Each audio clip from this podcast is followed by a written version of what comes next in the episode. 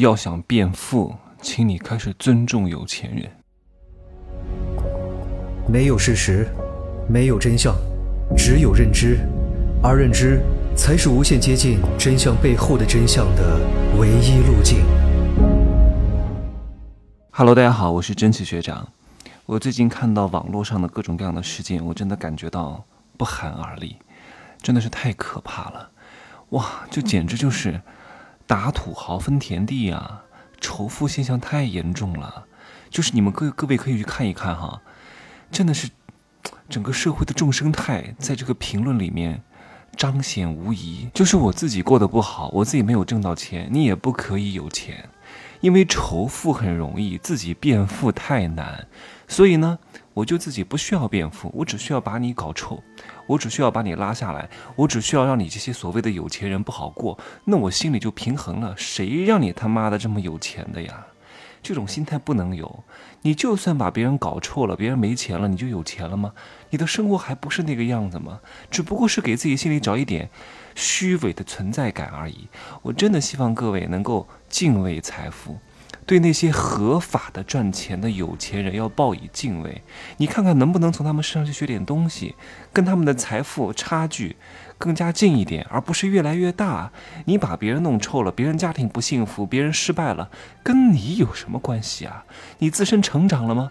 你的成长是要跟你自己去比，你有没有成长，而不是别人不好了，显得你还不错。你寻求这点心理安慰干嘛呢？你是孔乙己吗？对吧？精啊不，那个不是好好像不是孔乙己，是阿 Q，精神胜胜利法有什么用呢？就像我看到很多人天天在贬低那些什么炒房子的人啊，说上海有好几套房，北京有好几套房，深圳有好几套房，他们凭什么挣这么多钱？房价都是给他们炒高的，各位，各位。炒这个词是有非常大的歧义的，这叫投资地产好吗？他投资就要冒风险，人家在凑首付的时候你在干嘛？人家在省吃俭用的时候你在铺张浪费的买那些富人所谓的消费行为，买各种奢侈品啊，各种旅游，从来不精打细算，所以你永远没有这个首付的钱。别人在年轻的时候就去了大城市打拼，拿到了大城市的房票，你在干嘛？你的思维不长进，别人挣到的钱都是应该的，人家承担了这么多的负债，人家东拼西凑凑够了六个钱包啊，然后信用卡还还还可能出来点钱，然后就凑了这个首付。人家冒了巨大的风险和承担了巨大的压力，可是你呢？每天混吃等死，你也不买这个房子，所以你你就不配挣到这个钱，对吧？人家承担了风险和压力，你这个时候应该做什么？应该看一看别人为什么有这样的魄力和思维见地，是通过什么方式向高人学习，如何去在大城市买到一套兼具投资和升值属性的房产。你不要怪那些年龄比你大的人，说你看他们都是因为年龄大吃到了房产的红利。那我想请问你一句，为什么你爸妈跟他们年龄差不了多少岁，为什么也？没有吃到房产的红利呢，这还不是一个家族的思维模式决定了吗？因为你不具备这个魄力，你们家族也不具备这个基因，那从你这里开始就要该改变啊！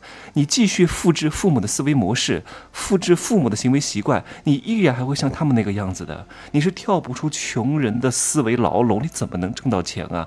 思维改变行动，行动改变结果。来，再重复一句：思维改变行动，行行动改变结果。思维是最重要的，思维不对，再努力再拼命，只会离正确的方向越来越远，所以真的各位哈，如果有人跟你讲自媒体有前途，你就好好写啊。有人跟你讲投资北上广的房子还不错，当然哈，这个人是要对的人，是高人，选择高人很重要。跟你讲了要选择一个大城市的房票户籍，你就赶紧去啊！趁自己还在三十五岁之前还有机会去。你年龄大了，人家都不要你了，人才落户都落不了了，我看你怎么办吧。